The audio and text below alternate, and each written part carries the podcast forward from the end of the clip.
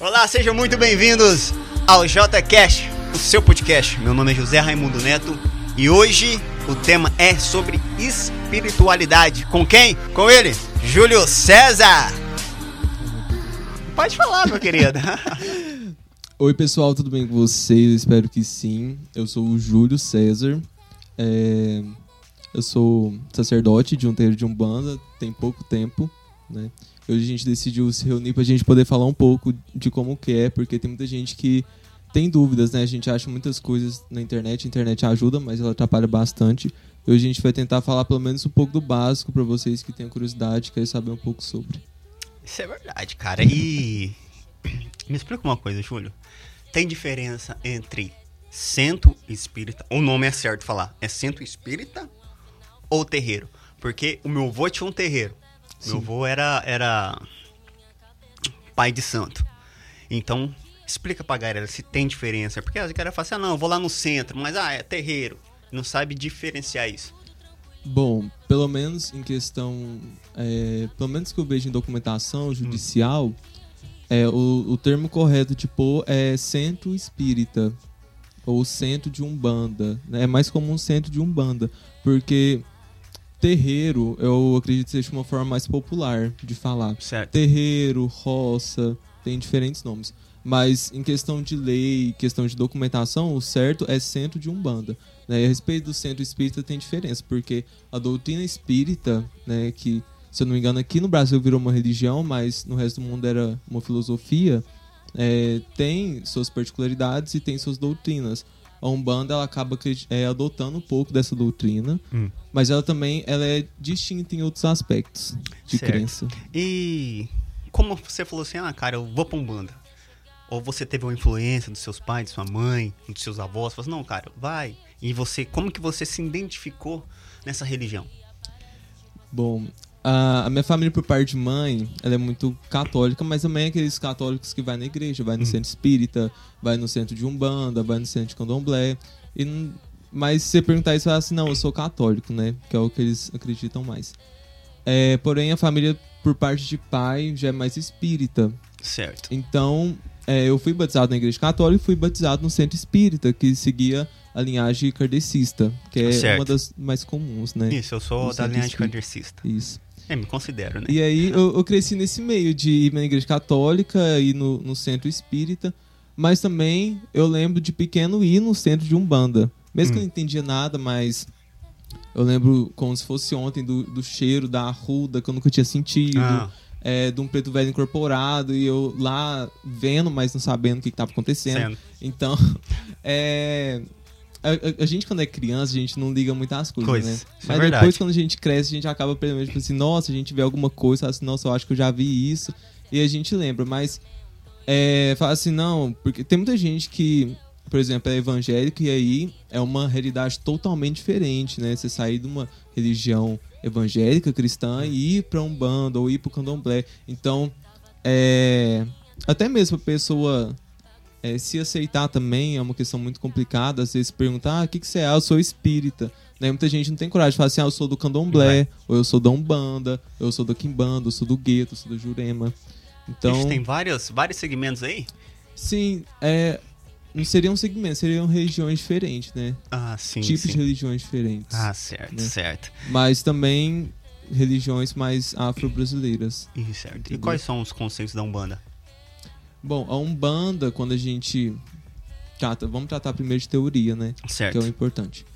É, então, quando a gente vê a Umbanda, a gente vê uma religião. E como religião, a principal função é modificar o ser humano.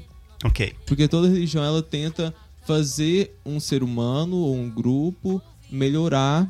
E isso envolve até em aspectos sociais também, né? Porque é uma, uma coisa boa para a sociedade isso. Certo. Então, uma religião em si, ela nunca vai fazer o mal para uma pessoa.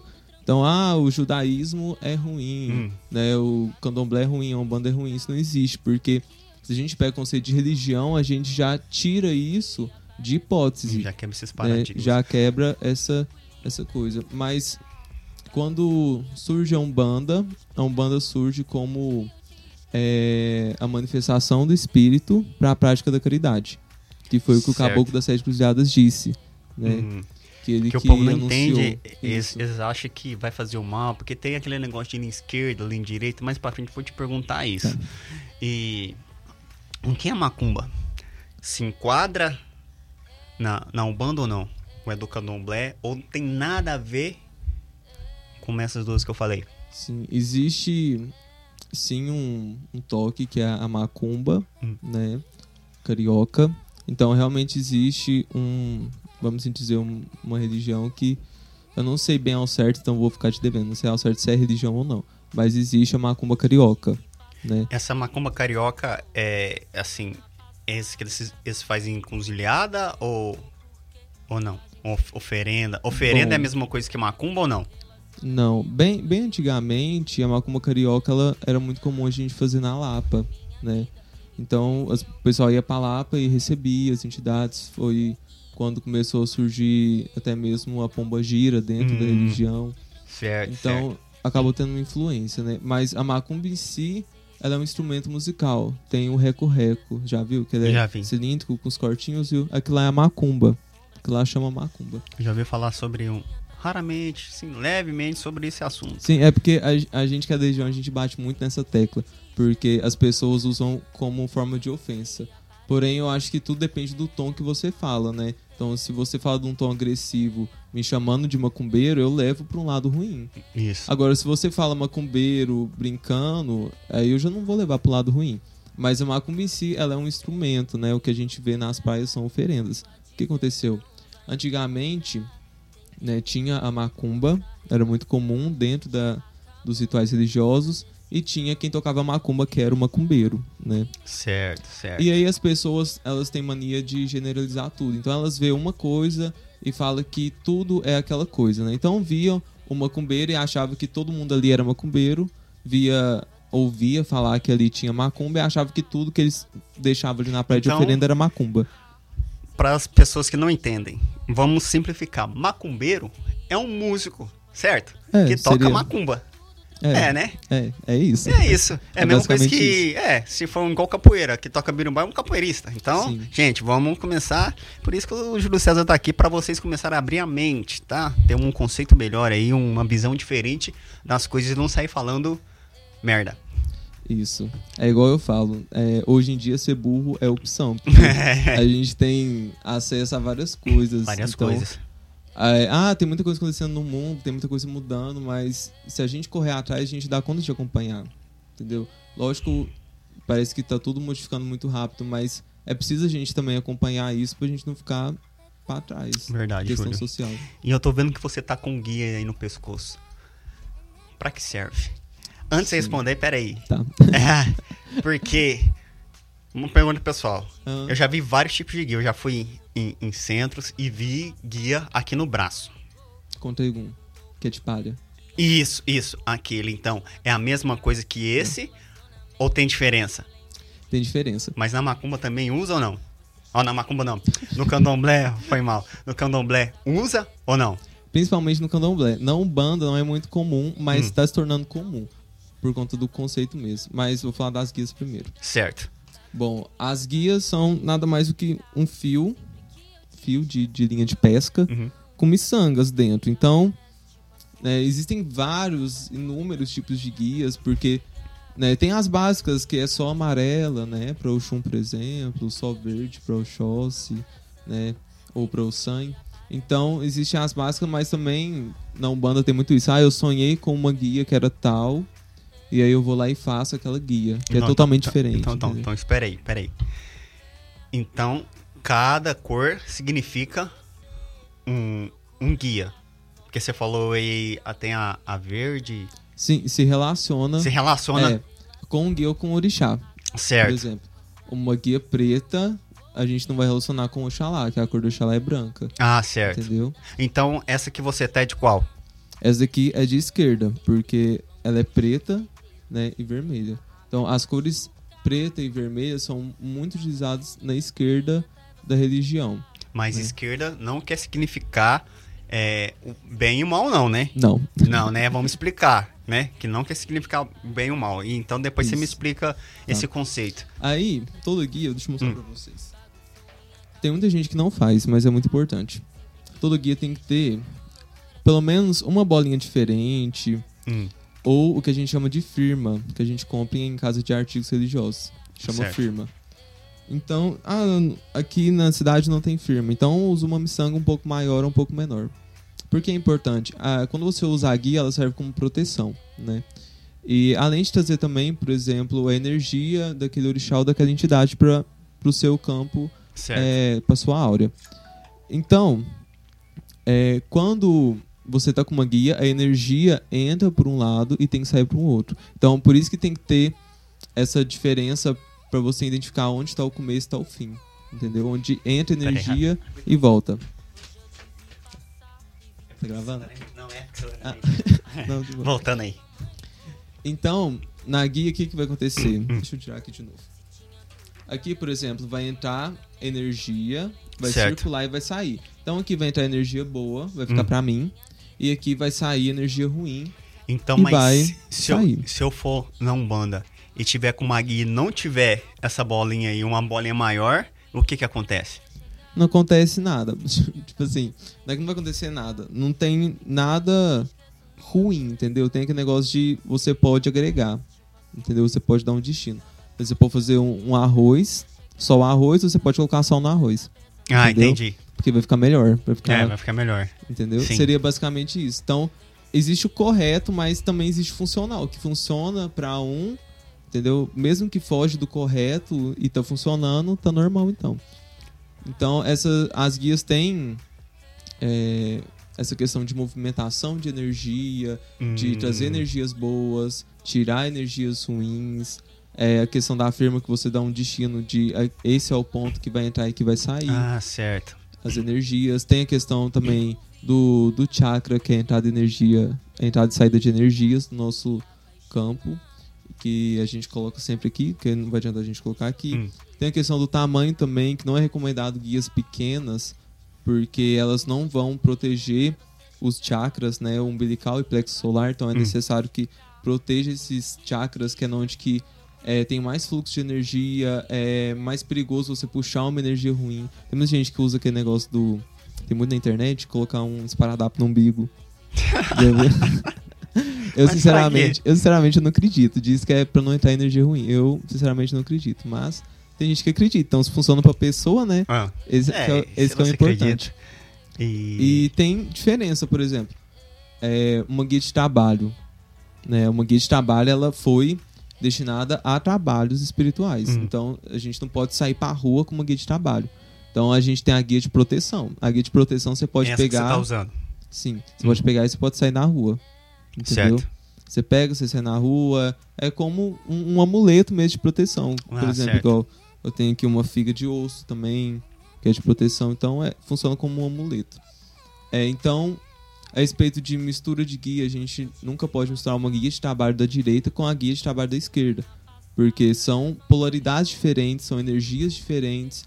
E não é não convém muito a gente misturar esse tipo de energia. Não que você misturar vai dar merda. Hum. né? Tem gente que mistura e, e não acontece nada, né? Tá tudo bem, mas é a questão do sal no arroz, né? Então, às vezes é melhor a gente fazer as coisas direitinho, Tinho. né? Do que Certo. fazer alguma coisa sabendo que não pode fazer e às vezes dá alguma coisa errada, né? E... A- as guias de proteção você pode misturar tranquilo, direita com esquerda, Ah, certo. não tem problema. Só a guia de trabalho que não. É só de trabalho que não. E se eu quiser usar uma guia, eu posso? Pode. Só Pode de usar. proteção. A de trabalho proteção. não. Pode, de proteção pode. Aí para trabalho você precisaria entrar, né? Participar ativamente de, de uma casa. Hum. Mas a de proteção pode, sem problema algum. É essencial que você faça o cruzamento da, daquela guia, né? Porque se você não cruza uma guia, ela é só um fio com bolinha, entendeu? Espiritualmente. Espiritualmente, certo. né? Fisicamente não, mas espiritualmente sim. Então é necessário que você cruze o cruzamento, vai dar um destino, Uhum. né?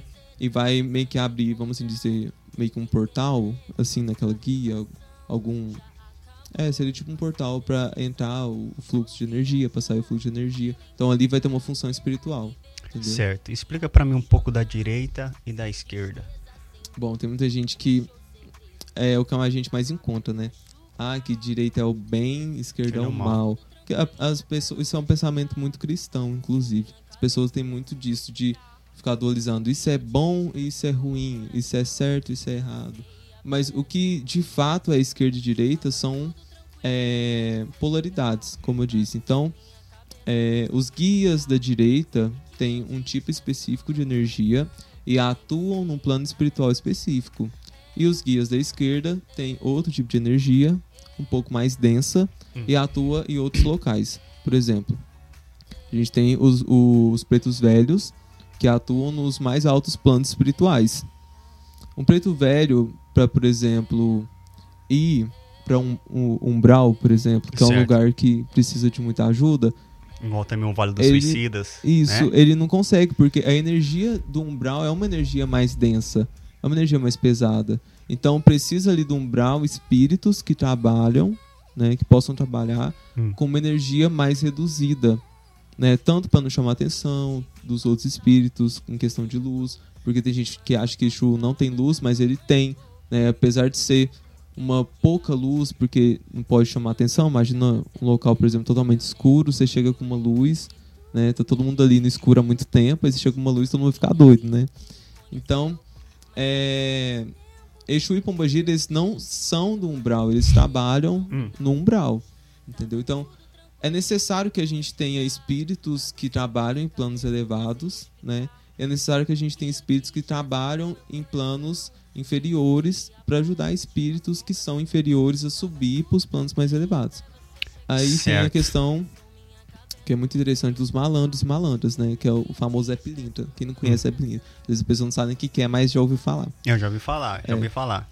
O Zé Pilintra a gente classifica ele como malandro, porque ele é um dos únicos espíritos, não só o Zé Pilintra, mas todos os malandros, que consegue é, viajar, intermediar dentre planos elevados e planos mais inferiores. Então, é, onde precisar dele, ele pode atuar. Ele consegue aumentar a sua energia hum. e diminuir a sua energia para poder se encaixar em qualquer lugar. E aí tem muita gente que confunde, ah, malandro é, com vagabundo. E acaba não sendo muito isso, porque o termo religioso de malandro seria essa esperteza de conseguir sair, de conseguir entrar, de conseguir estar em qualquer lugar. Se tiver uma gira, uma sessão de preto velho e alguém precisar de, de um malandro, ele pode, ele, é, ele pode incorporar ali sem problema algum, nada, nada demais. Então ele consegue fazer essa transição. Tem muita gente que classifica os malandros como Exus, né? Zé Penita como Exu, é, lá no nosso a gente classifica como malandro, por conta dessa diferença. Mas a gente classifica como Exu porque ele vem mais na linha de Exu. Certo. É, ele vem mais uma sessão de Exu, ele trabalha mais em zonas umbralinas, entendeu? Por isso que a gente classifica como Exu. Tanto os malandros quanto malandras, que é Maria Navalho também, que é mais conhecida. E como que você se tornou um, um guia espiritual? Um pai de santo. Ah. É. É porque é um guia espiritual. não, é um, preto pai. velho. Não, é porque assim. Que eu ia falar outra coisa que você tinha falado. Sacerdote. Ah, sacerdote. Aí veio o guia espiritual na frente. Você corta isso aí. O que acontece? É, existem duas é, opções, duas formas hum. de acontecer tem o, a chamada vertical e a chamada horizontal. Que é né? isso? É, e pode acontecer as duas, hum. que é aconteceu comigo. Então, a, a horizontal seria de um para o outro. Seria como um, um, pai de santo chegando e falando: você tem uma missão espiritual, você precisa hum. seguir essa missão, você precisa abrir uma casa, né? E a vertical é quando um guia ou uma entidade superior chega em você, ou o seu próprio guia, sua própria entidade, chega e fala: Não, você tem uma missão espiritual, você tem que seguir. Entendeu? E como é que foi isso pra então, você? Então, comigo assim? aconteceu as duas coisas. Teve a, a, chamada horizontal, onde o pai de santo chegou pra mim e falou: Não, você tem uma missão tal. Contou a história dele, batia super com a minha história. Falou assim: Não, quando você menos vê, você já tá com sua casa aberta. Eu não acreditei, porque eu sou, apesar de ser da religião, eu sou muito duvidoso. Então eu sempre tenho um pé atrás, sempre tento ir para um lado mais lógico, mais racional. Hum. E aí não acreditei muito, né? E teve o, o, chamado vertical também, onde a minha entidade disse também que estaria como parte da minha missão espiritual, não disse quando, né? Começar mais um, uma missão sacerdotal. E... e aí começou na minha casa. Eu tenho imagens a vida inteira. E aí eu comecei a atender pessoas. Então ia uma pessoa lá em casa e outra pessoa. Aí chegou uma pessoa perguntando se eu podia desenvolver ela, e teve outra pessoa que chegou, teve pessoas que, que já recebiam, que veio querendo também participar daqui, de ajudar outras pessoas. Então virou uma família. Era pouca gente, era 10 pessoas, mas era uma família. E aí, por ser dentro de casa, é meio complicado, porque como você vai receber uma, uma pessoa que você nunca viu na vida dentro da sua É. casa, ela fala, ah, vou no banheiro, você não conhece a pessoa Pessoa. né? É, é meio Fica aquele- complicado. E aí eu peguei e falei assim, não, eu acho que tá na hora da gente procurar uma casa, né? A gente procurar um local pra gente poder ir, pra gente poder receber essas pessoas, né? Porque chegou ao ponto de pessoa procurar e a gente falar assim, olha, infelizmente não vai ter como, né? Porque a gente não conhecia de fato a pessoa, a gente atendia mais conhecidos mesmo. E a gente andou a cidade inteira, a cidade inteira, cidade inteira. E aí foi quando a Ivana virou a rua aqui e viu a casa que a gente tá, que é a, a casa que É. você é dono. E aí a gente pegou, a gente ligou, a gente correu atrás. E aí, e realmente, quando eu vi, tudo, tudo já tinha acontecido. Foi É, rápido, foi uma assim. coisa muito louca, porque em menos de um mês já, já tinha uma casa aberta. Entendeu? E eu fiquei pensando, né, como que isso é possível. Mas aí que realmente eu, eu comecei a acreditar no que eu tinha ouvido, mesmo sendo muito duvidoso. Mas uma dúvida que eu tenho, cara. Eu, eu sou, desde infância, sou espírita. Minha família inteira, minha mãe tem guia. Meu tio tinha centro. Meu avô tinha terreiro, era um grande bezedor. Eu nunca vi nada, mas já senti várias coisas, tá? Sonhava e acontecia, arrepio. E como é que foi pra você assim? E me explica um negócio que eu sou super curioso. É uma pergunta pessoal, super curioso. Quando você tá lá e desce a sua entidade, o seu espírito sai do seu corpo e dá local ao seu pai de santo, certo? Ó, o guia. O seu não, guia. Santo. é, o pai de santo. É. O seu guia, Hum. certo? E para onde que a sua alma vai? Ela fica do o que que você vê? O que que você Porque eu tive Você um tem curiosidade de como que é incorporar, basicamente. É, eu tenho. É porque eu, ti- eu, eu, eu tenho um colega, e ele era pai de santo. Aham. Não, era assim, é. é. Não, não, o certo é o pai de santo, né? É certo falar pai de santo? É, certo. É, Mas eu certo. não gosto muito do caso que eu remeto muito santa a coisa europeia, Ah, ah, então eu certo. falo sacerdote. Mas é, é- É. Aí, quando ele incorporava, ele falava que ia pra um vale. E ficava sentado e ele ficava vendo lá. Depois voltava. Portanto, que as pessoas, assim, não sei se é verdade, que quando a pessoa tem que voltar, tem que ficar chamando o nome, né? Fulano, fulano, fulano, eu não sei. Então, eu tenho essa curiosidade. Como é que é, cara? Se você vai pra um lugar, você, você fica ou você fica do lado do seu corpo, não sei. O que que... Me fala. você quer a verdade mesmo. Não, eu quero a verdade. É Tá. porque pra pessoa ter.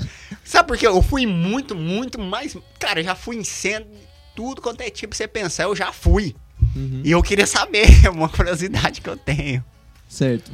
Vamos por parte. A incorporação, ela já existia antes da vinda de Jesus. Certo. Então, antes de Jesus vir na Terra, para quem acredita também, é, já tinha pessoa incorporando. Né? Já fazia parte de algumas religiões de incorporação de espíritos.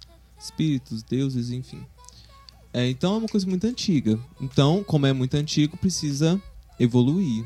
É, a espiritualidade ela não para nunca de evoluir, então a incorporação também evoluiu bastante. No começo, era muito importante que é, essa pessoa meio que, vamos assim dizer, entrasse num coma, apagasse, Hum. desmaiasse, para aquele espírito tomar conta, né? Porque para ter uma prova para aquela pessoa, para ter uma prova para as outras pessoas também daquela sociedade, para não ser taxado como louco, esquizofrênico, alguma coisa assim. Então, no começo necessitava de um certo apagão, né? Então, o que acontecia? É, faltava oxigenação, né? Isso foi um estudo científico que Uhum. fizeram com pessoas que incorporavam e desmaiavam. Então, faltava oxigenação, a pessoa desmaiava e o espírito tomava conta. Só que isso é muito antigo, isso é da época de Jesus, de lá atrás. Então, a espiritualidade ela evoluiu. E hoje em dia a gente tem três tipos de incorporação que é Hum. considerado, né? A consciente, a semiconsciente e a inconsciente, né? A inconsciente seria essa que você apaga e você não lembra de nada. Ah, eu dormi, apaguei, não lembro de nada. A semiconsciente seria, eu lembro de algumas coisas, mas eu não lembro de tudo. Eu lembro de eu estar ali movimentando, mas eu não lembro do que, que eu falo. Hum. Então você tem um pouquinho de consciência do que está acontecendo, mas você já não tem tanta consciência assim. Você tem mais ou menos uma noção. E tem a consciente, que é onde você lembra de tudo que aconteceu durante a corporação, de cada passo. O que aconteceu é o seguinte: a inconsciente, como eu disse, é muito antiga. Então, hoje em dia é muito difícil você achar uma pessoa que incorpora e que some. É- é- nossa, é uma coisa muito rara de acontecer. É, a consciente, a gente não lembra, nem quando a gente não está incorporado, de tudo que acontece no nosso dia. A gente não lembra de cada rosto que a gente vê, de cada pessoa que passa do lado da gente. Então, a consciente também, ela cai numa, só no- somente numa teoria, porque na prática não funciona.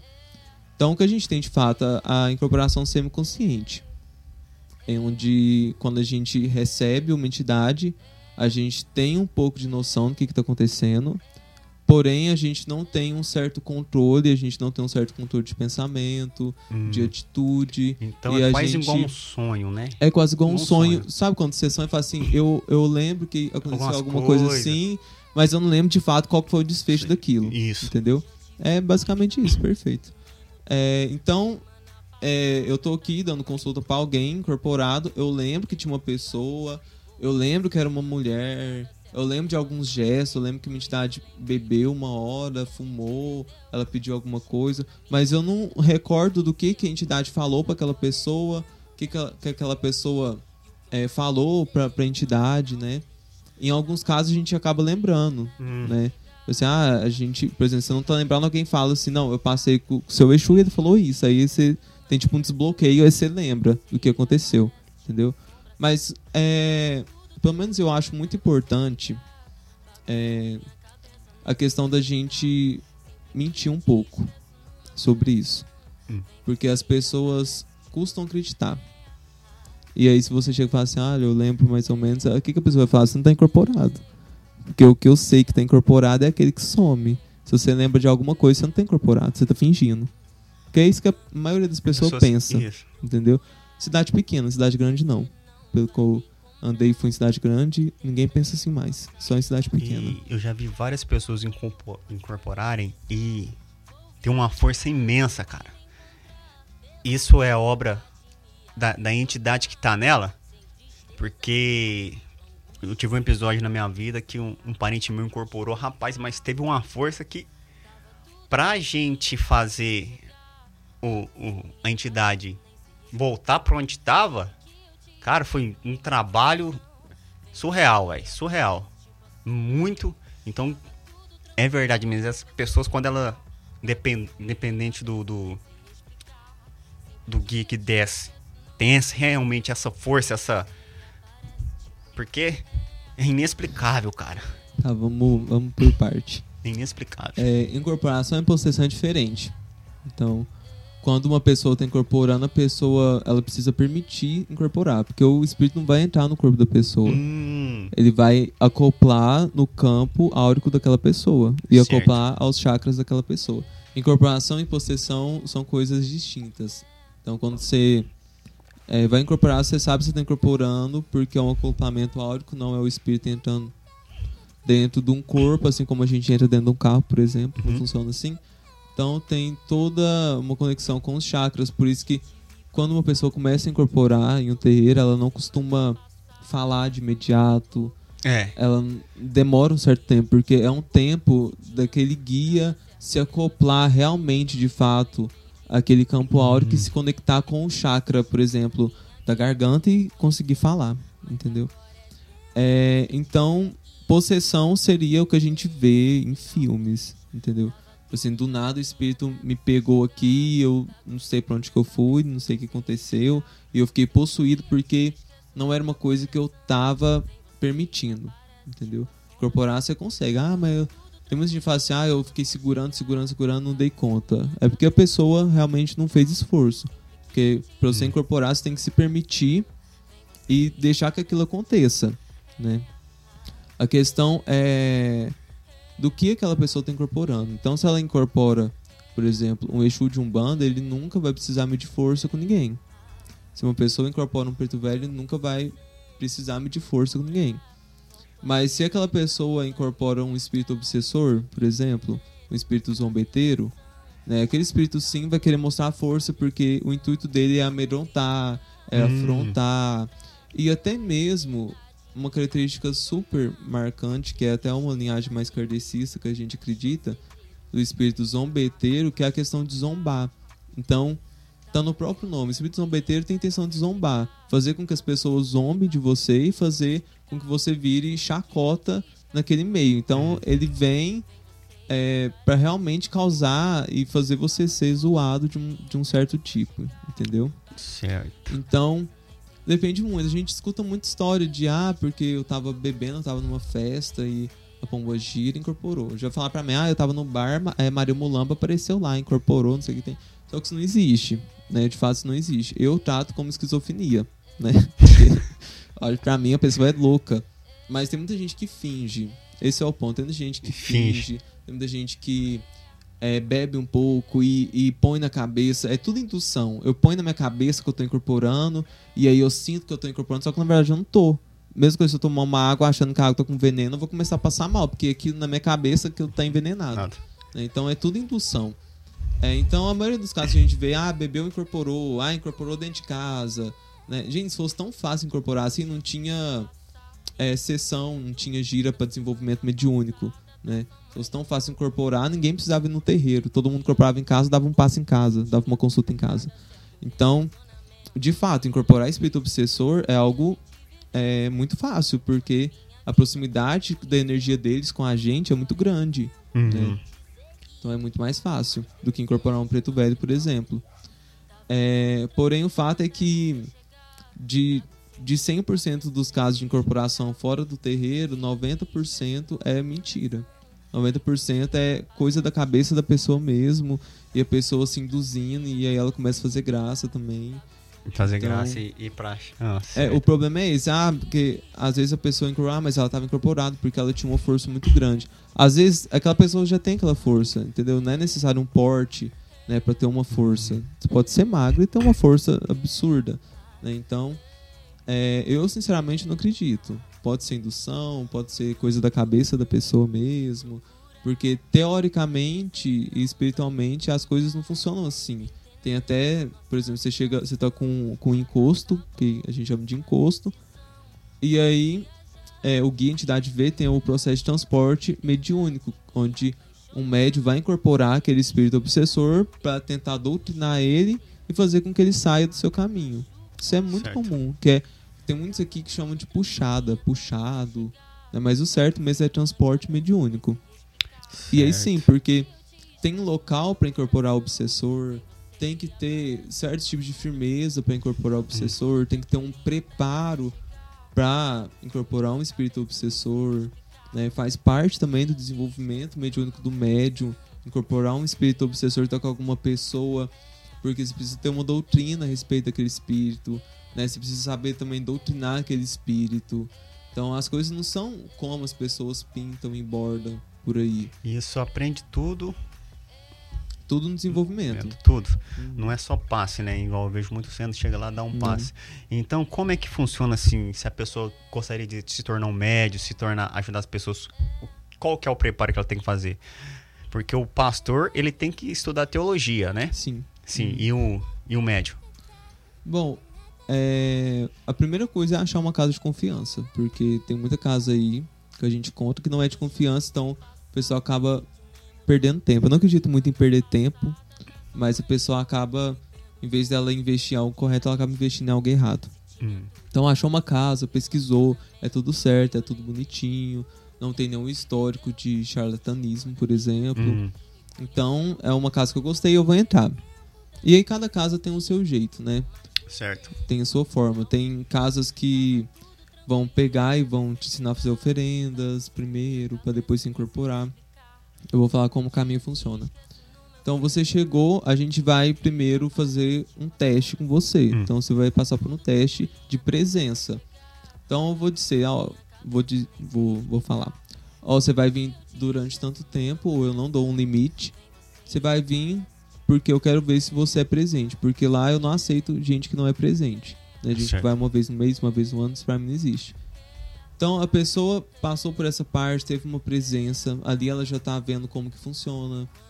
Porque às vezes também Tá a pessoa a pode casa, querer né? entrar pela emoção, ou Isso. porque a casa ajudou, e aí quer entrar. Então, esse é um tempo a pessoa pensar se realmente é ali que ela quer, é, é realmente ali que ela quer estar, para depois começar um desenvolvimento. Certo.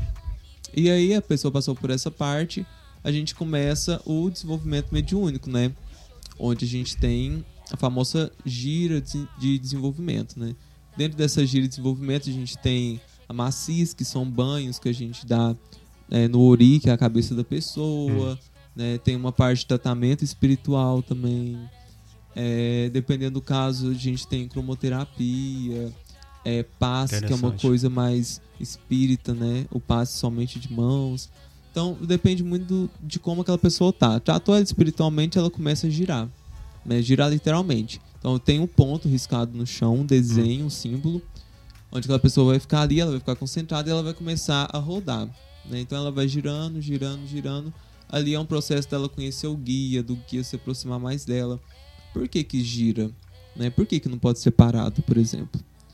Quando a gente gira, a energia vem diferente, ela vem em espiral, Hum. né? Lá do céu, ela vem em espiral. E também um, um médio ali perto, noção de espaço. E esse é o ponto. Que é muito importante que é aquele guia, aquela entidade domine um pouco aquela pessoa. Então, fazer com que a pessoa perca a noção de espaço é a melhor coisa para ver se realmente aquilo tá fluindo. Entendeu? Então a pessoa vai girar, ela não vai saber se ela tá perto do altar, ela não vai saber se ela tá perto do- dos atabaques, ela não vai saber se ela tá perto do banheiro, Hum. ela não vai ter noção nenhuma de espaço. E é isso que a gente quer. A gente quer criar um vazio dentro da cabeça dessa pessoa. Certo. Porque eu chego e falo assim, olha, tenta pensar em nada, mas você já tentou pensar em nada? é muito difícil. difícil, É eu muito conta. difícil. Então, eu, eu fiquei numa peleja até eu aprender a desligar e, e pensar em nada. Então, esse processo de girar também é importante para a pessoa não pensar em nada, porque se o som tá tudo indo e voltando ao redor, a pessoa não vai se preocupar. Ah, o, o som tá ali.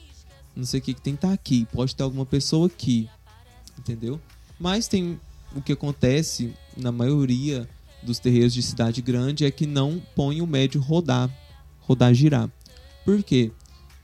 É, na, na casa que eu fui em Uberaba, eles tinham 33 médios de incorporação.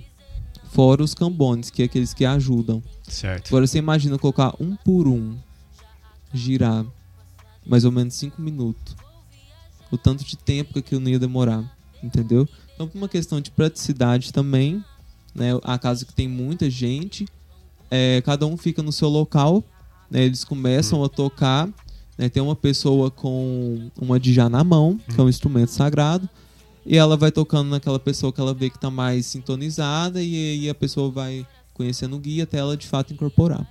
Mas, Júlio, não é, são todas as pessoas que conseguem incorporar. Vamos supor, eu posso estar lá Não. dois, três anos com você, fazer todo o processo, todo o trabalho e não conseguir. Sim. Sim, né? É, o que acontece? A gente tem vários tipos de mediunidade, né? Então tem a mediunidade que a pessoa é evidente, a pessoa é clara e evidente, é, a pessoa tem mediunidade de desdobramento e não não foge muito da incorporação. Incorporação é um tipo de mediunidade. Então, às vezes você não tem é, aquela mediunidade para você incorporar. Entendeu? Você não é um médium de incorporação. O que você vai fazer? a respeito de incorporação, você não pode fazer nada. Mas eh, você pode cambonear, você pode ajudar um guia, você pode ajudar uma pessoa que tá ali no começo. É, No candomblé usa muito o termo EQED, que EQED normalmente no candomblé ela não incorpora e ela ajuda quem Hum. está incorporado. Certo. Né? E na Umbanda a gente chama mais de cambone. Então, é, existe N possibilidades para aquele médico fazer. O que, que as pessoas pensam?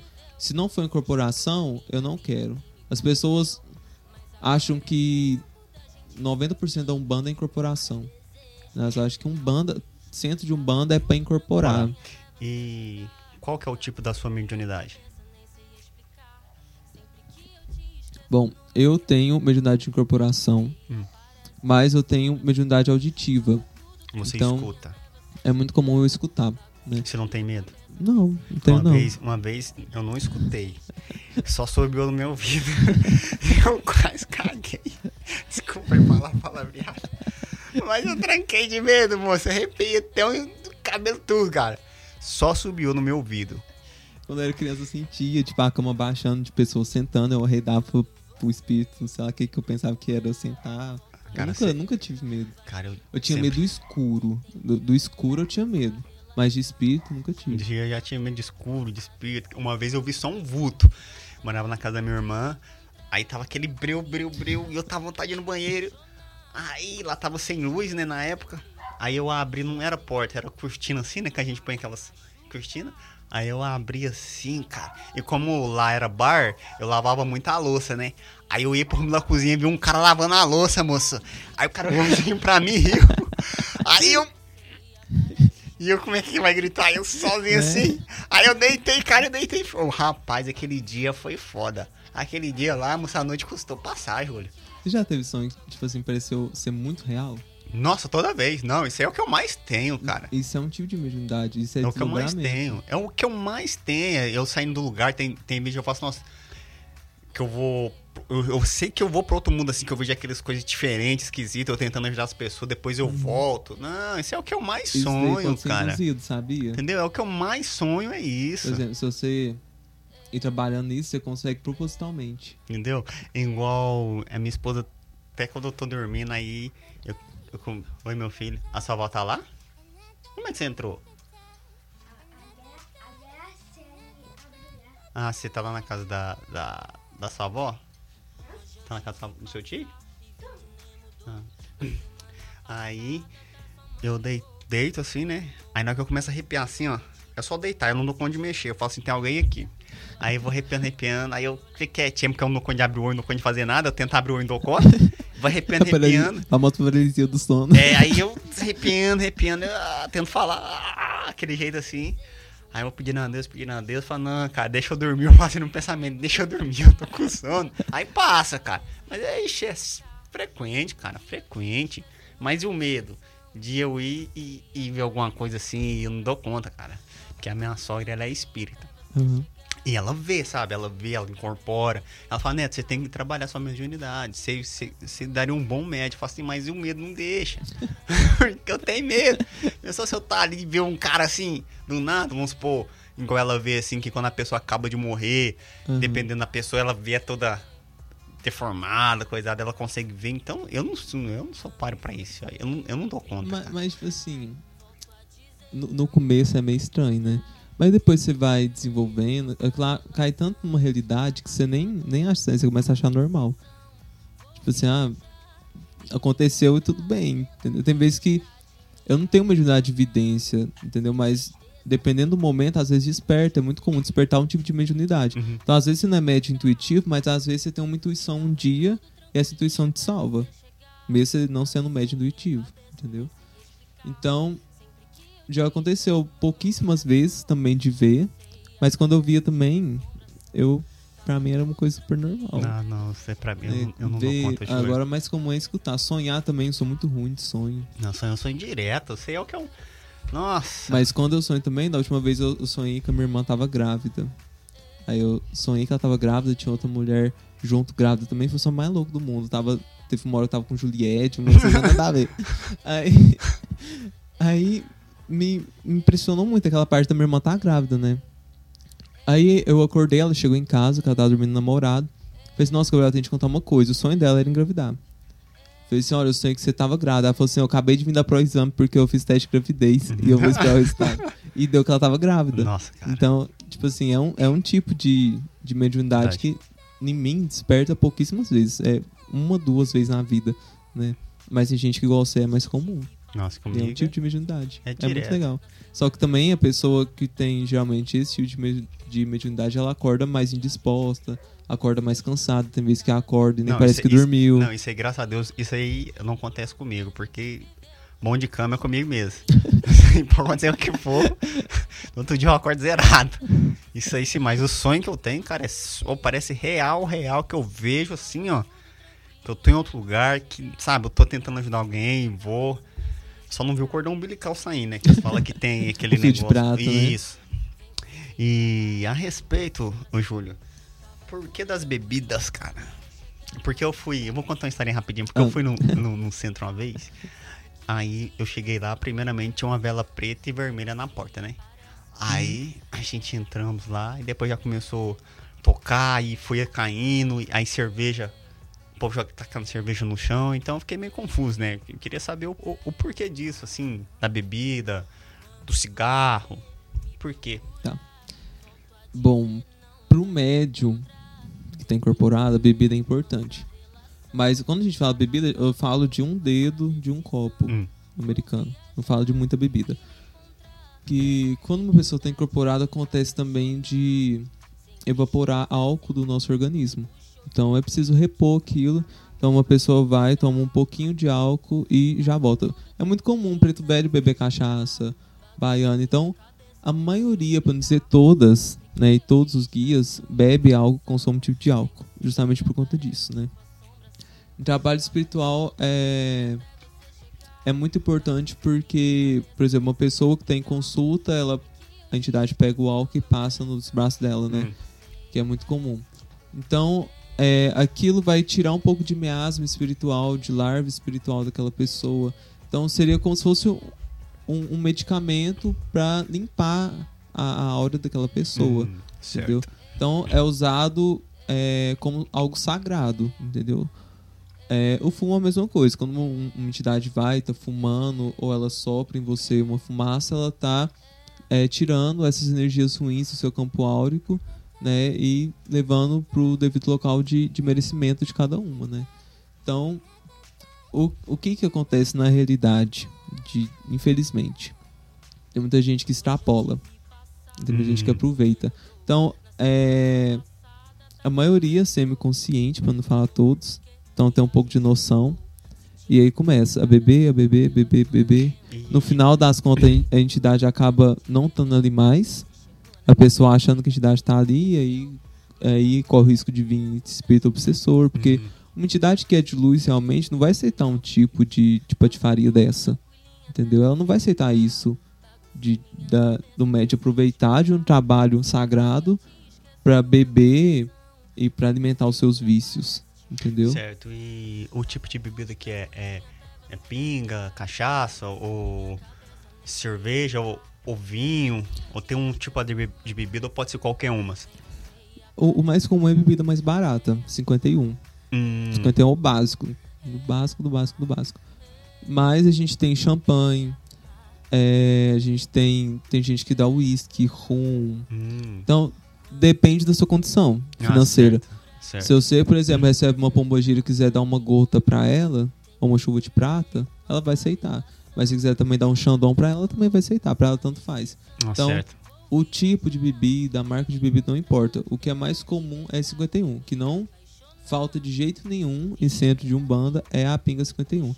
E a pitu também, depende da região. Dependendo da região, a pitu, mais pro Nordeste. Norte Nordeste. Isso. Isso. Porque é, é o mais acessível. Certo, eu tô vendo que você tem tatuagem, piercing. Isso tem alguma relação com a sua religião ou não? Bom, na verdade não, porque a Um- a Umbanda em si, ela não proíbe você de Uhum. fazer tatuagem, não proíbe você de pintar o cabelo, de fazer a unha, de colocar um piercing. Se você é um homem e quiser vestir de mulher, ela não vai proibir isso. Porque a Umbanda quer pessoas boas. Entendeu? O que adianta você não ter tatuagem e você não ser uma pessoa pessoa ruim. boa? É. Entendeu? E outra também, a matéria ela vai se decompor, ela vai sumir. A matéria é como se fosse uma camiseta. Então, o que a gente realmente é, a gente é espírito. Entendeu? A gente veio aqui em missão, né? Como passagem aqui na Terra. Então, o nosso verdadeiro lar é o plano espiritual. Então, é, o É, corpo é somente uma matéria que a gente vai usar para cumprir uma determinada missão aqui nesse plano. Então, Certo. não a, a religião em si ela não, nunca vai te proibir a umbanda de colocar um piercing, de colocar uma tatuagem. É seu corpo, é seu templo, você tem consciência, você faz o que você quiser. Né? O que a gente quer é uma pessoa de coração bom, que ajude realmente as pessoas, que tenha vontade de ajudar também. Esse, isso é o válido. E, Júlio, deixa eu te perguntar. Você já tá falando em plano aí. É. E me explica quantos planos astrais tem?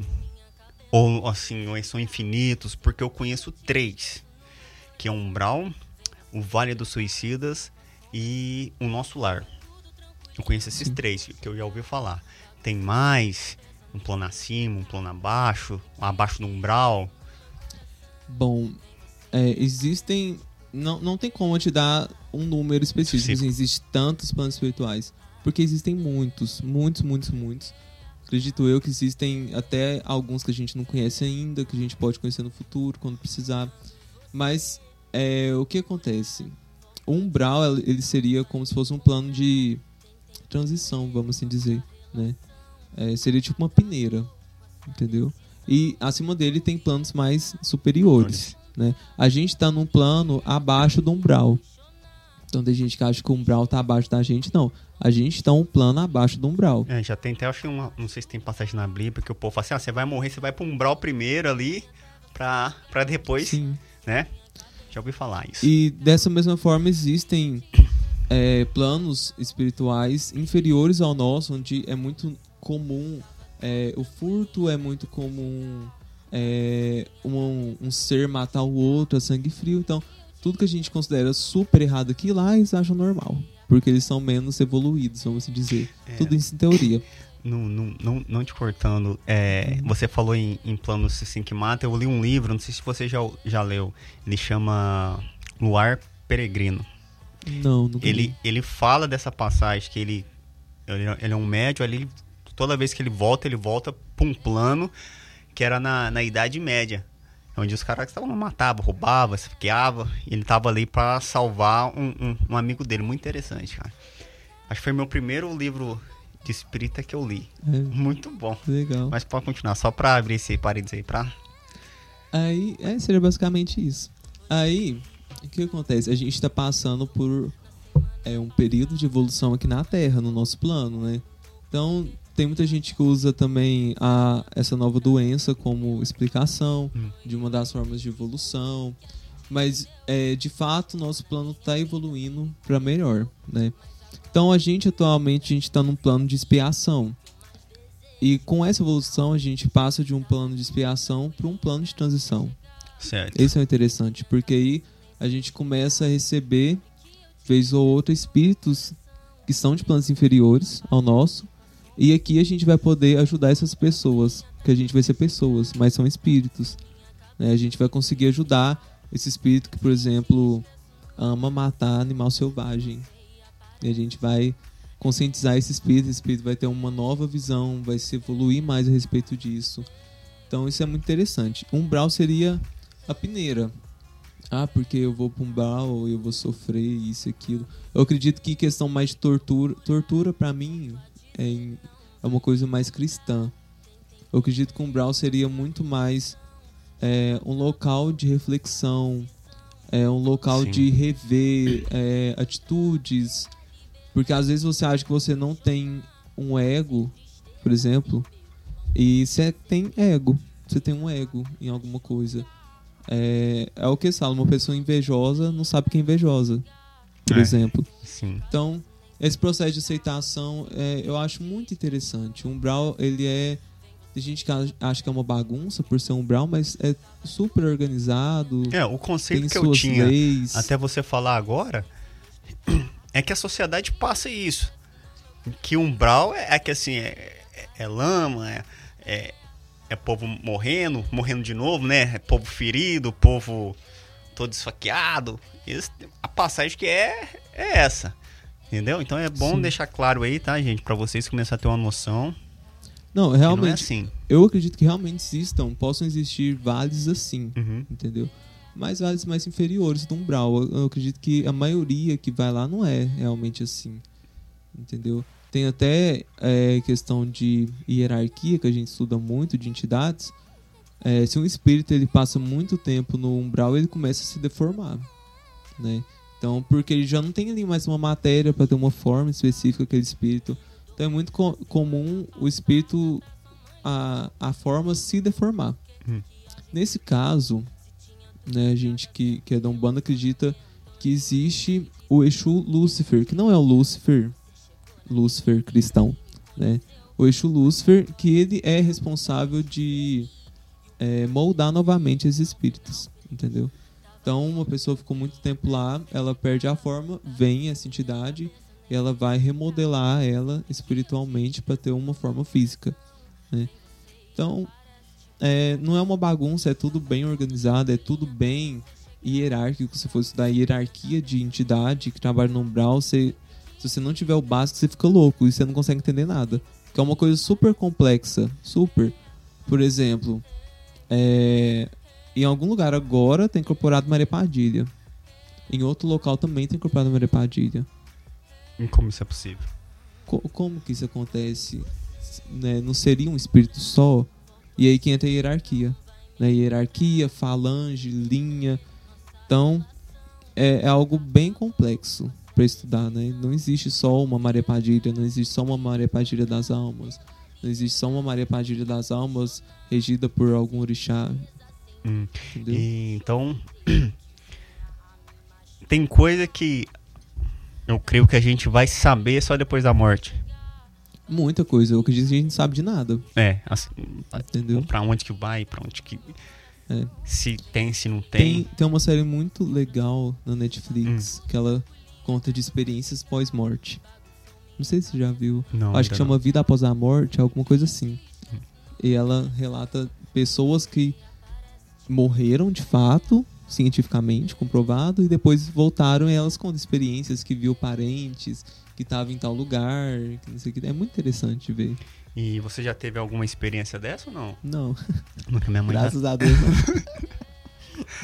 A minha mãe já. Minha mãe já teve uma que ela passou mal. Ela viu um túnel.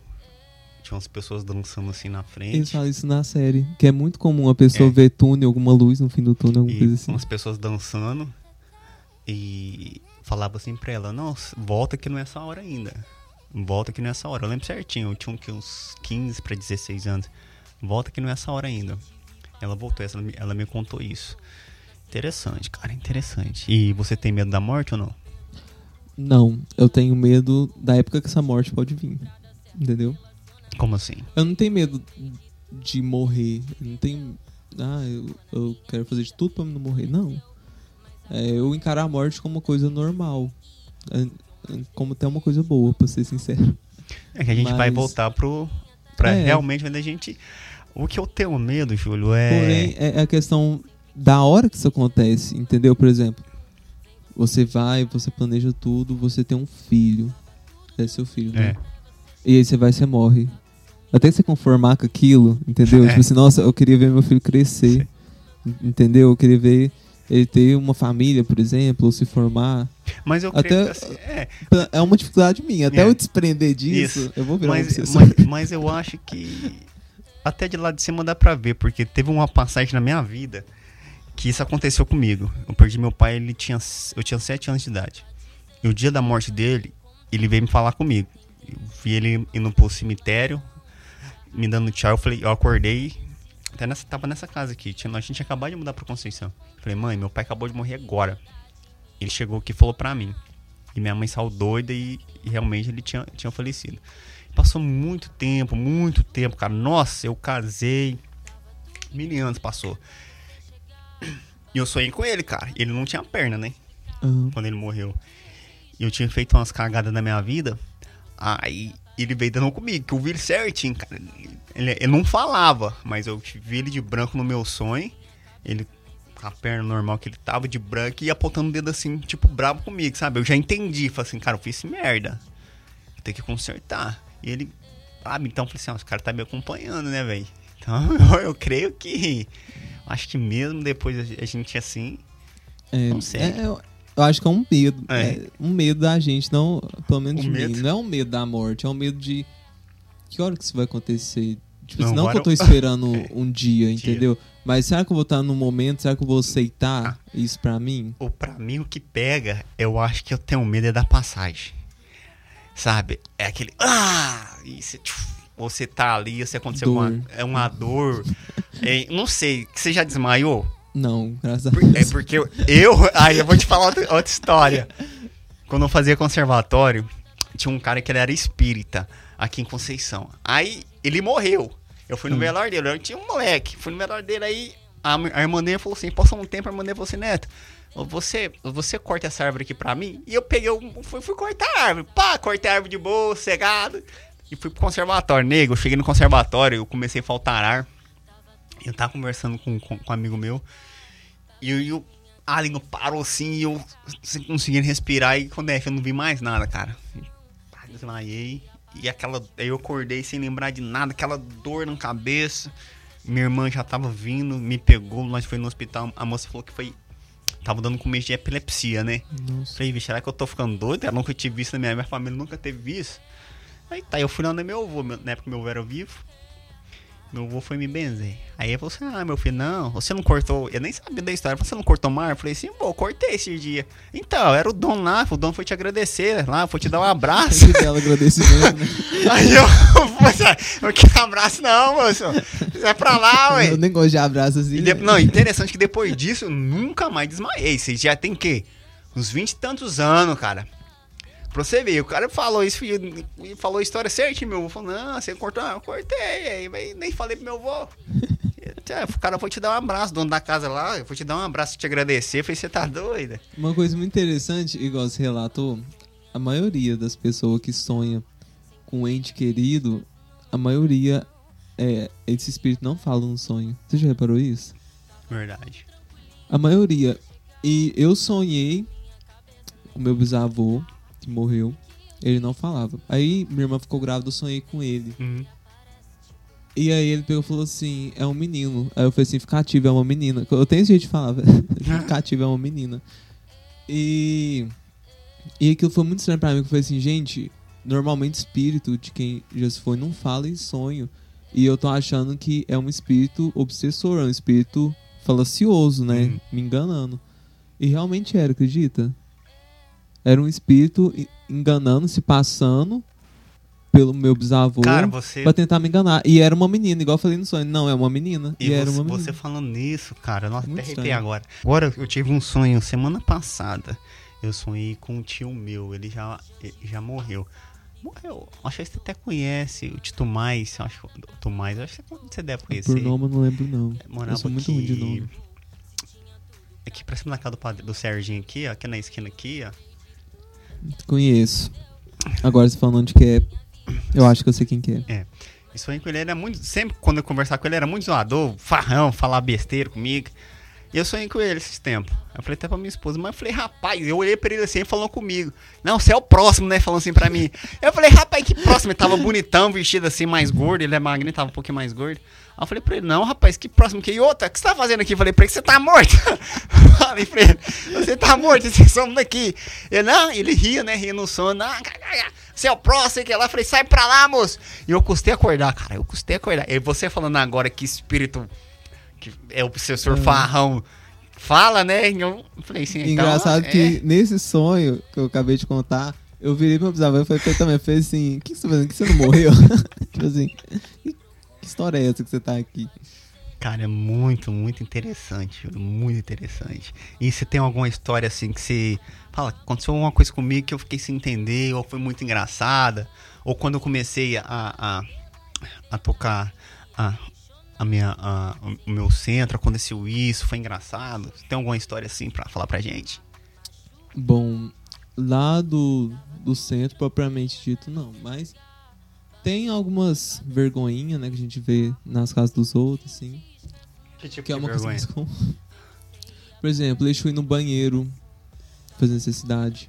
Eu acho isso um absurdo. É, em vez de jogar abuso, jogar cebola pra cima. Pra, pra tentar prever o que que a entidade tá falando. É, pedir um gole da menstruação da, da consulente. É, dar sangue de galinha pros outros beber. Tem, Muita? tem muitas Cara. coisas assim. É, e tudo isso que eu falei é num centro só. Nossa, cara. E. No meu lá, não. É, lógico a gente, a gente tem vários conhecimentos. Por exemplo, eu sei ir, é, ver uma pessoa ruim, ajudar e ver a pessoa boa, pra mim já é uma coisa icônica. Entendeu? Não que, ah, eu tô ajudando, não, mas eu fico pensando como que um espírito pode vir, incorporar numa pessoa. É, se for pra pensar, é uma coisa de doido. Né? Uma, uma loucura que a gente passa. Mas só, tipo assim, você ter a prova, ali a prova, que realmente você tá no caminho certo, pra mim é uma coisa muito boa. E uma coisa que eu quero te perguntar, pessoal, aqui. Quando eu era pequeno, minha mãe me dava. Tinha uma, eu não lembro o dia da assim. Ah, era tal dia, mas eu, eu lembro que era uma vez no ano que isso acontecia. Ela a minha acordava, acorda, acorda, acorda. E me dava alho pra mim comer, né? Você tem que fechar o corpo, você tem que fechar o corpo. Ih, isso acontece, cara. Normalmente é na quaresma que isso acontece. Hum. É, Mas o alho, ele realmente fecha o corpo ou é só um, um mito? Um... eu, eu, sinceramente, crença. eu não acredito. Mas eu não acredito nem em fechar corpo, pra ser sincero. Porque não tem como você fechar um corpo das energias ruins. Um pensamento que você tem errado já tá traindo energia ruim. Então, é Mas meio que impossível. Falando em fechamento de corpo, o cara me contou uma história uma vez que foi num centro e chegou no centro, ninguém conseguia, os guias não conseguia descer, não conseguia fazer nada por causa do cara.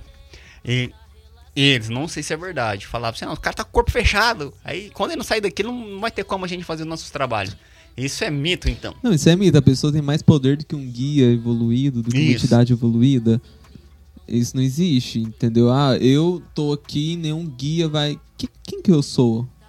Se eu moro num plano inferior e eles moram no plano superior, quem tem mais poder hierarquicamente? Quem Isso, manda? é. Entendeu? Então eu particularmente não exi eu não acredito que isso exista. Tem tem, por exemplo, na quaresma é comum, sessão de fechamento de corpo. Hum. Vem cá pra gente fechar seu corpo, não sei o que tem, nananana.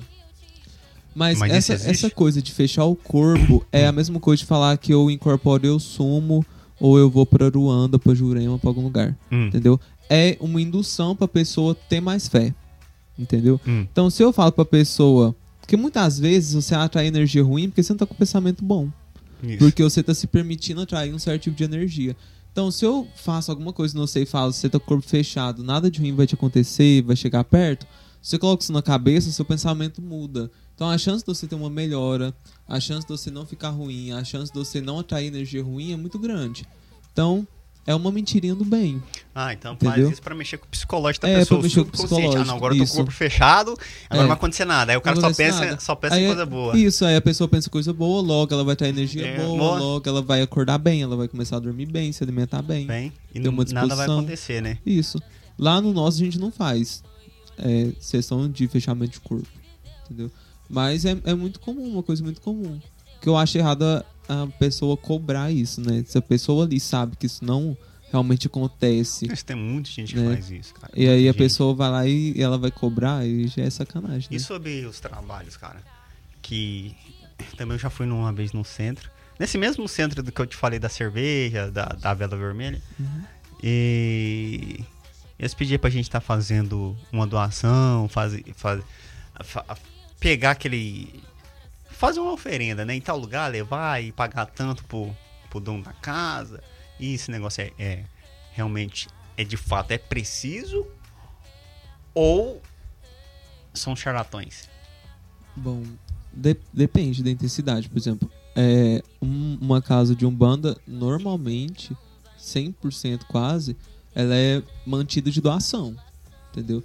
Então, quem não chora não mama.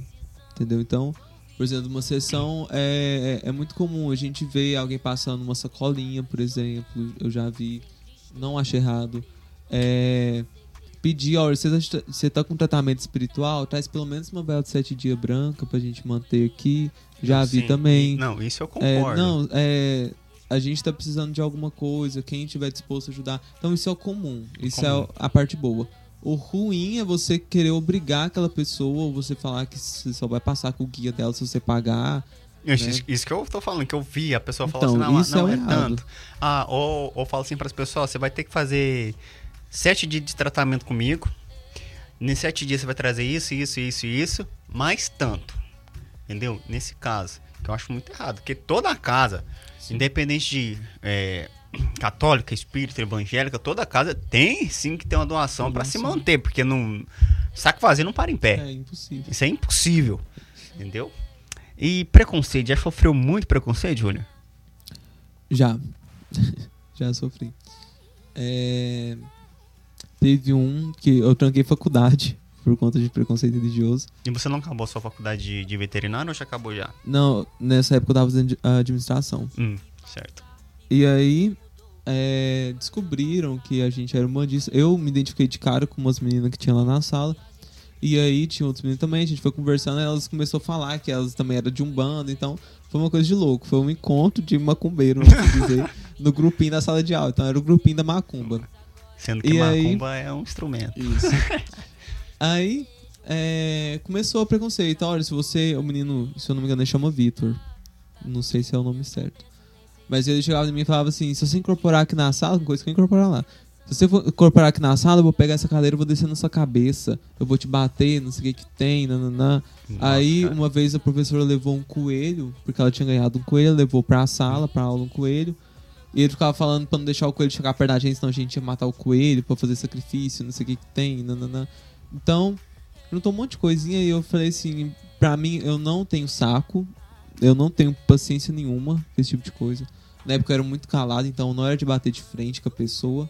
Hoje em dia eu sou um pouco diferente. É, aí eu preferi passar EAD. Passei pra EAD no mesmo dia. E aí cheguei em casa, falei pra minha mãe, minha mãe quase me comeu vivo. EAD você não vai aprender, não sei o que, que tem, nananã. Aí eu falei assim, não, então vou trancar. Eu tranquei, comecei zootecnia, mas aí entrou a pandemia. Eu realmente não dou conta de fazer EAD. Não dou conta de aprender. E aí eu decidi trancar também. Mas me arrependo não. E Certo. teve outro momento também daqui de Conceição, né?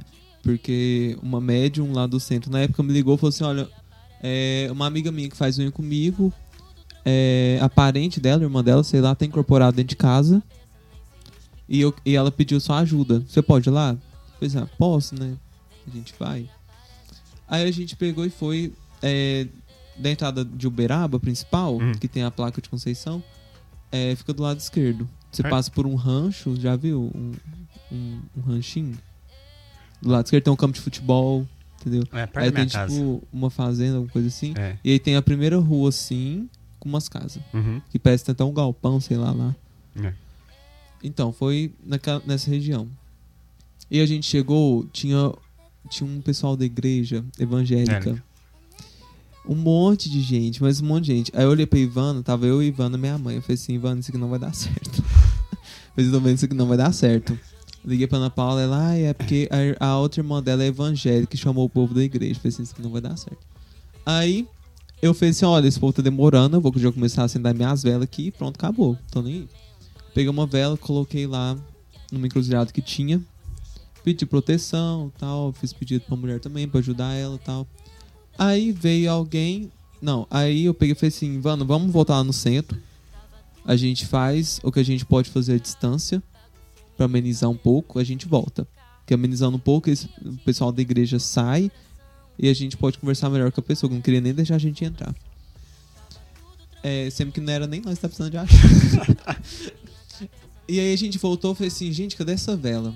Eles tinham tacado a vela no meio do mato. Pensei, um povo doido. Porque tacou no meio do mato, começa um incêndio, né? A pessoa não tem consciência, é uma vela.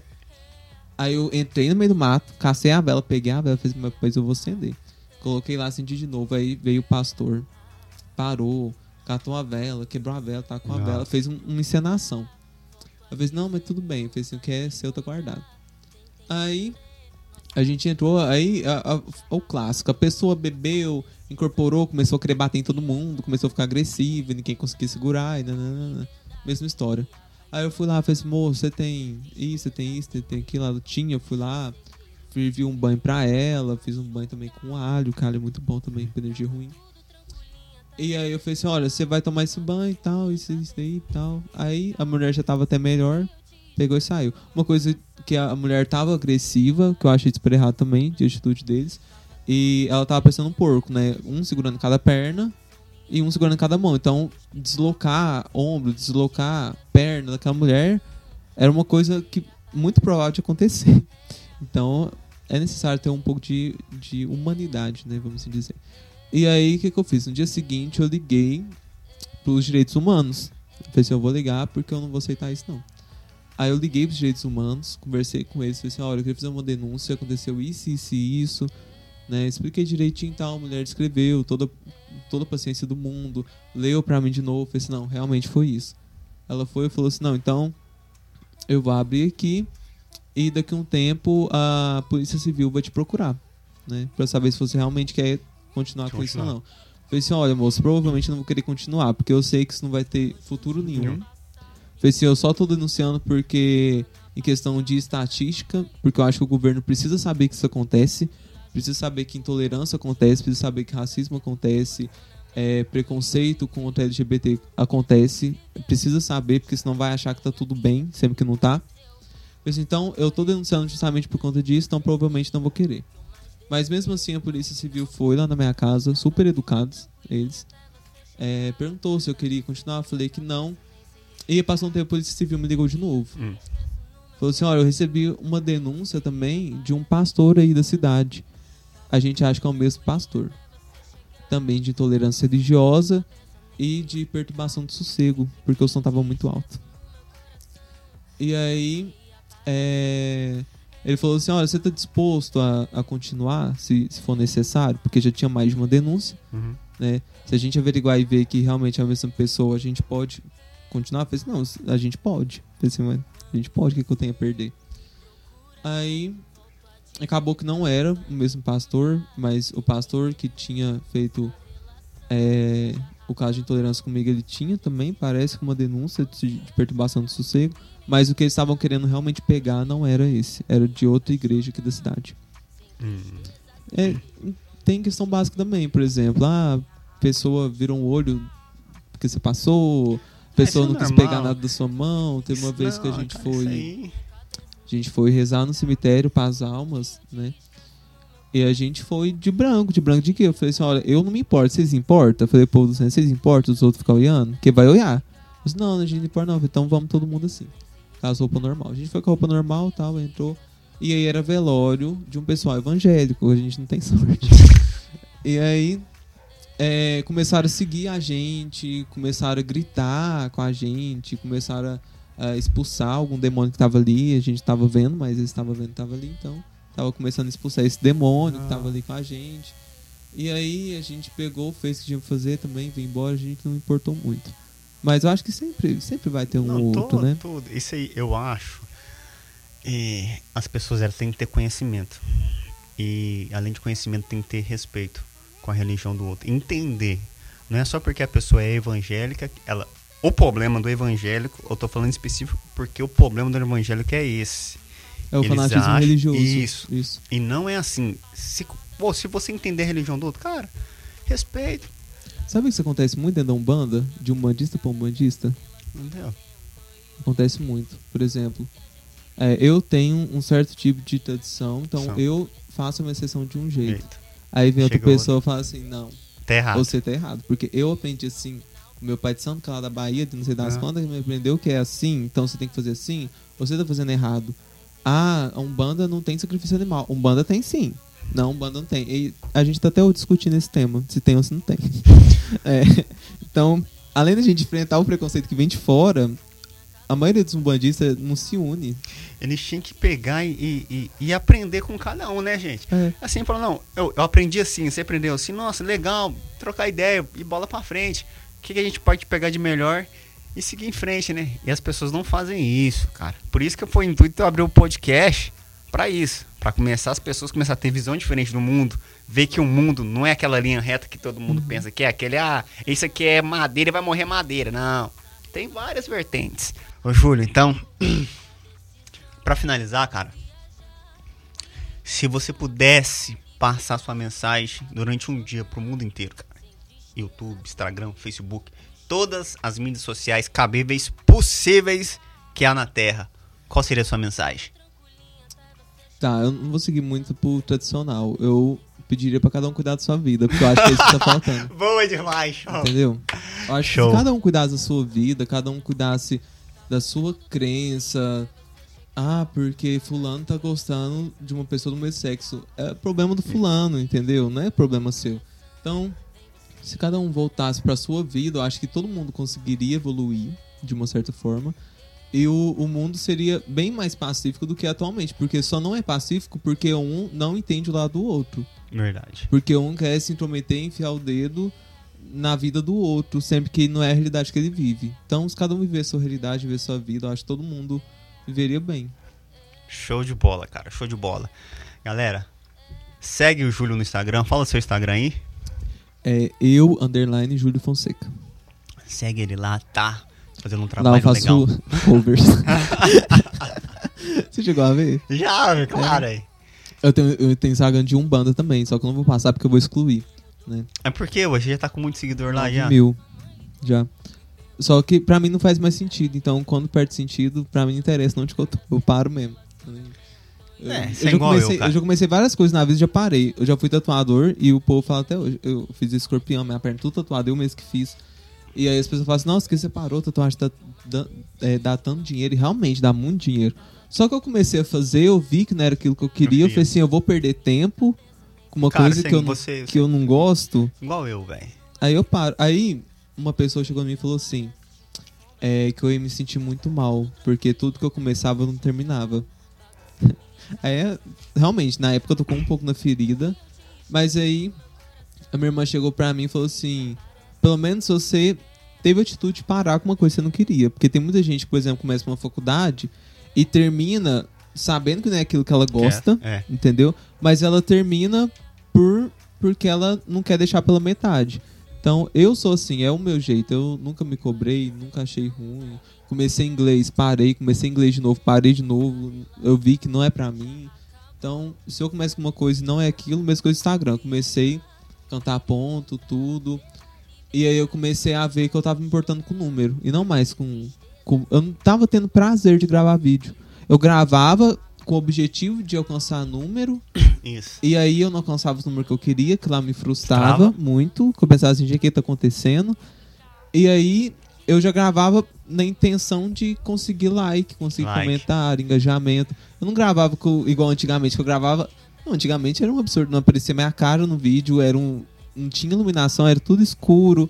E aí eu só tocava, cantava, que lá eu achava o máximo, eu achava super diver- divertido, né? E eu tinha prazer em tocar, né?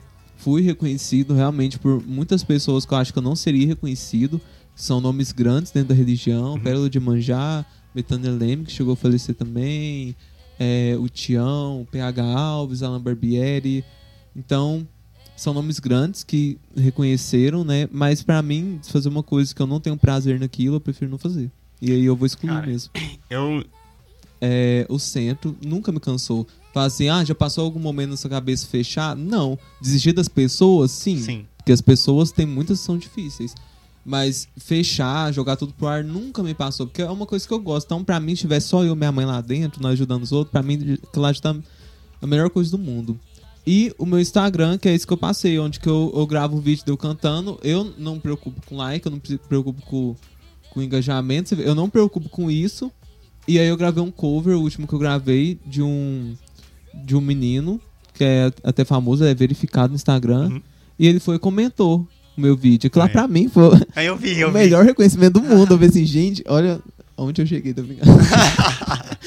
Mas é, é basicamente isso. Quando você faz uma coisa por gosto, sem se preocupar, é, é imediato. As coisas começam a vir. Começa a vir. E Isso- aí, isso o é segredo verdade. é você não se perder. Não se perder. Entendeu? Isso é verdade. Porque Quando Não eu comecei o, o podcast, ainda tá, ainda não tá legal ainda, mas já melhorou Tá- bastante, tá cara. bonito. E Eu as, vídeos. e as coisas vai acontecendo assim de um jeito que eu nunca vou te falar, cara. Eu nunca me vi fazendo podcast. Eu sei que uma importa, hora, cara. o- uma hora o mérito chega. Não, isso é como. verdade. Isso aí tem que ser consistência E quando dia. chegar, a gente tem, ca- tem que ter a cabeça firme. Se a gente preocupar, ó, eu tive um mérito hoje, amanhã eu tenho que ter outro mérito ou maior, a gente se perde. Se perde, isso é verdade.